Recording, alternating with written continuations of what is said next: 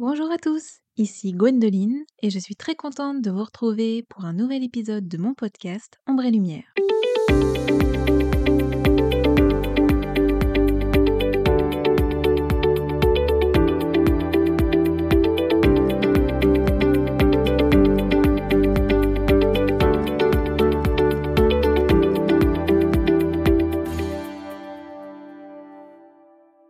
Aujourd'hui, je vais vous parler de la phagophobie et de la pseudo-dysphagie.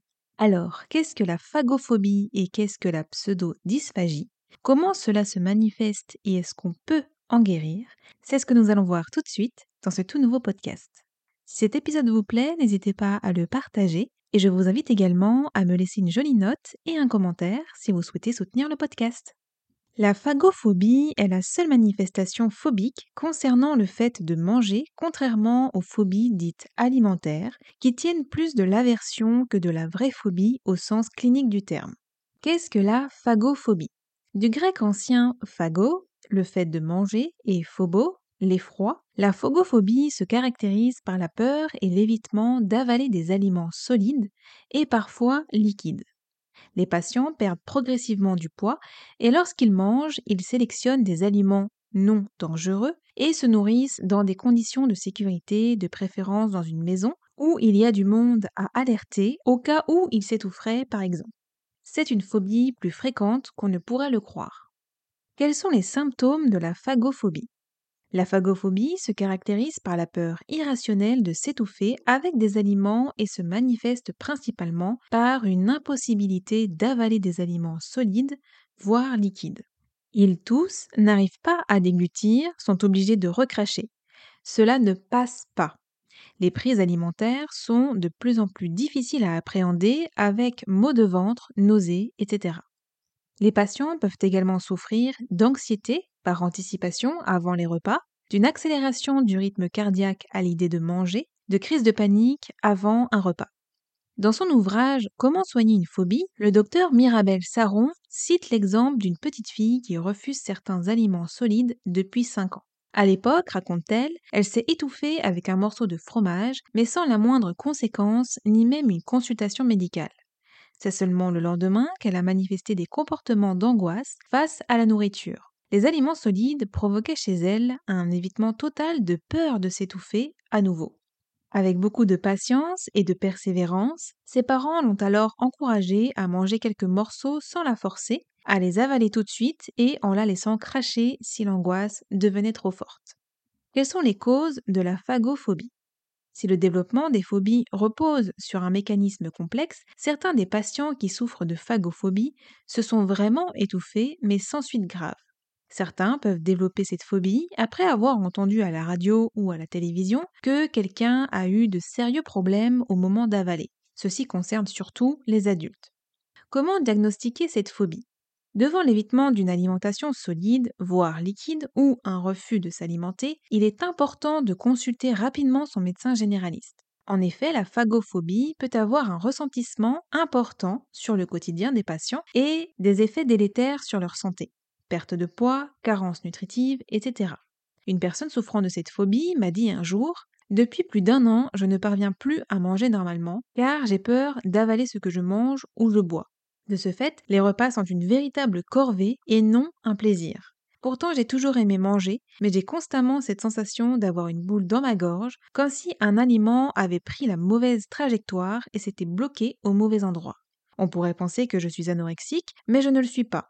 Je veux manger, mais cette phobie m'en empêche, malgré ma volonté. Je ne peux pas avoir une vie normale, je dois refuser les invitations au restaurant, mes repas sont très limités. Alors quels sont les facteurs de risque de la phagophobie? Certains facteurs de risque peuvent concourir au développement de la phagophobie, par exemple l'anxiété et le stress. La réaction physique de votre corps au stress et à l'anxiété peut entraîner une raideur des muscles de la gorge et entraîner des difficultés à avaler. Une expérience traumatisante, par exemple un étouffement. Quel traitement pour la phagophobie? Le traitement proposé habituellement dans la phobie de la déglutition est très structuré. Tout d'abord, la phobie est considérée comme un comportement handicapant et donc à dépasser le plus rapidement possible. Toute la symbolique de ce comportement de panique face à la nourriture est volontairement mise de côté. Sur le plan médical, il y a urgence à nourrir à nouveau le corps, à redonner confiance aux patients et à réinstaller des réflexes normaux. Travailler à la fois avec les catégories d'aliments les plus faciles, donner si besoin des compléments alimentaires, apprendre la relaxation afin de permettre au corps, à la gorge, de se relâcher et introduire des outils de gestion émotionnelle afin de diminuer l'anxiété anticipatoire. Un traitement médicamenteux, anxiolytique, peut être prescrit parallèlement à un suivi psychologique du type thérapie comportementale cognitive, TCC basé sur l'exposition graduée aux stimuli anxiogènes, ici la peur d'avaler, et à des techniques de relaxation, les TCC se révèlent très efficaces pour guérir les phobies. Comment prévenir la phagophobie? Comme la plupart des phobies, il n'est malheureusement pas possible de prévenir la phagophobie. En revanche, il est possible de diminuer son niveau de stress qui fait partie des facteurs de risque en faisant appel à des techniques de relaxation du type sophrologie, etc. Quelle est la différence entre la phagophobie et la pseudodysphagie?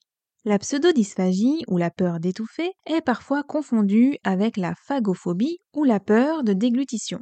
Bien que les deux conditions impliquent l'acte de déglutition, la différence est dans la nature précise de la peur. Ceux qui ont la phagophobie ont peur du processus de déglutition, tandis que ceux qui ont une pseudodysphagie s'inquiètent de ce que la déglutition puisse entraîner une suffocation.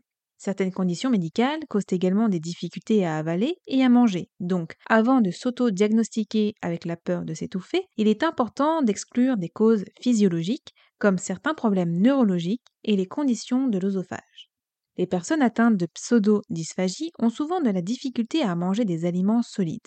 L'anxiété et la tension provoquent la constriction des muscles de la gorge, ce qui, plus ou moins ironiquement, augmente les risques d'étouffement. Beaucoup de gens trouvent que la mastication excessive et avaler chaque bouchée avec une grande gorgée de liquide peut aider à soulager leurs symptômes. Ceux qui ont une peur plus sévère, cependant, peuvent avoir besoin de recourir à des shakers, des aliments pour bébés et des purées, ou même subsister sur un régime liquide. À l'ère des transformateurs d'aliments et des mélangeurs à haute puissance, il n'est pas impossible de maintenir une santé optimale sur un régime liquide, mais au fil du temps, ceux qui sont moins au courant des diverses facettes de la nutrition peuvent connaître la malnutrition. Pour cette raison et bien d'autres, il est très important de traiter la pseudodysphagie dès que possible. Beaucoup de personnes qui ne souffrent pas de pseudodysphagie ont peur de s'étouffer pendant ou après une intervention dentaire.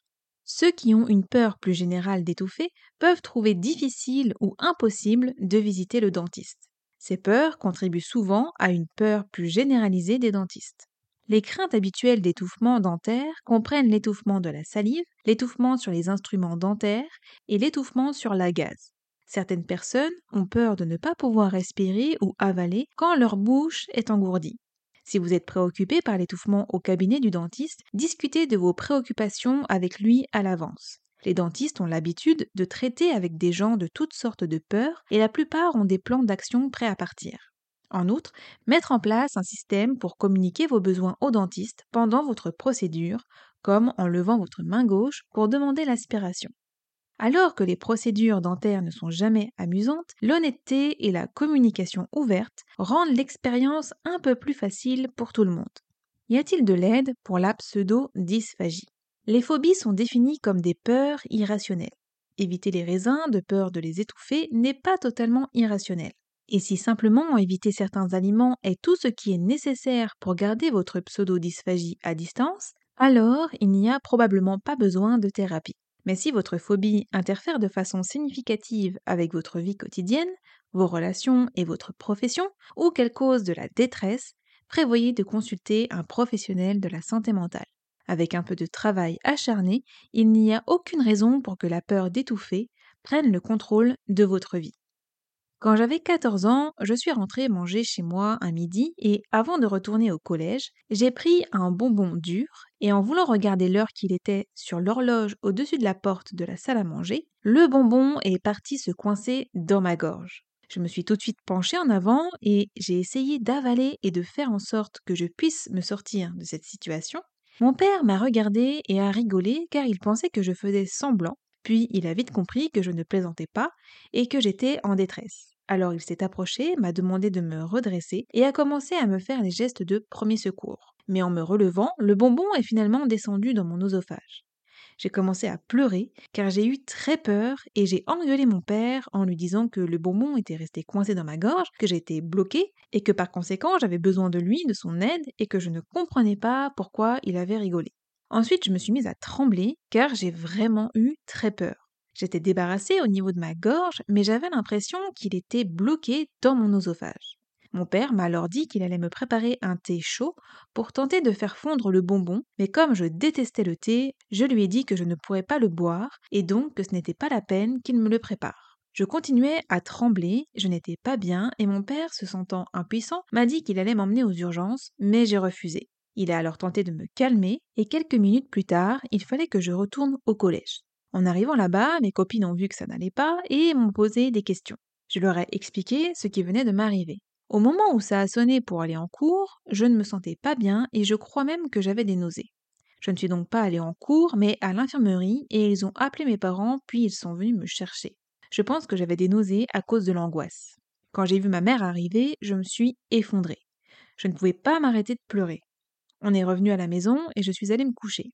Cette histoire de bonbons m'a complètement traumatisée et j'ai développé une pseudo-dysphagie. Je n'ai jamais pu remanger un bonbon dur depuis, ni avaler de comprimés. Moi qui ne prends que du doliprane en médicament, quand j'en prends, c'est donc uniquement en sachet. Quelques jours après ça, j'ai commencé à ne plus réussir à avaler quand je mangeais. Chaque fois que je devais passer à table, c'était l'angoisse assurée. J'avais tellement peur que ça recommence que je mâchais pendant de longues minutes avant d'avaler. Et parfois même, en mâchant plusieurs minutes, je n'arrivais pas à avaler, donc je recrachais tout discrètement dans du sopalin. Je ne voulais surtout pas que mes parents me voient faire ça. Au bout de quelques jours, j'ai commencé à avoir faim.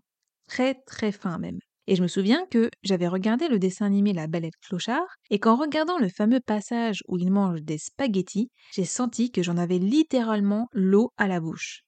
J'en avais carrément envie de pleurer. Je suis allée voir mon père et je lui ai demandé de me faire des spaghettis bolognaises pour le soir même, et j'ai recommencé à manger petit à petit, tout doucement. Ça m'a quand même pris pas mal de temps, voire pas mal de mois, avant de pouvoir être soulagée et de ne plus avoir peur de m'étouffer en mangeant.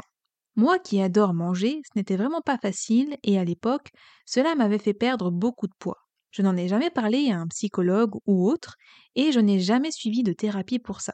Je me suis donc soignée seule. Aujourd'hui, je ne souffre plus de pseudo-dysphagie, mais je ne peux toujours pas avaler de bonbons durs ni de comprimés, et il m'arrive encore parfois, dans des moments où je ressens une très forte anxiété, d'avoir la gorge serrée et d'avoir du mal à déglutir et à avaler ne serait-ce que de l'eau. Je prends donc beaucoup plus de temps pour manger et j'essaye de manger le plus possible dans le calme, sans télé, sans distraction, sans rien. J'essaye de me détendre en respirant calmement pour que les muscles de ma gorge se détendent et que le passage puisse mieux se faire.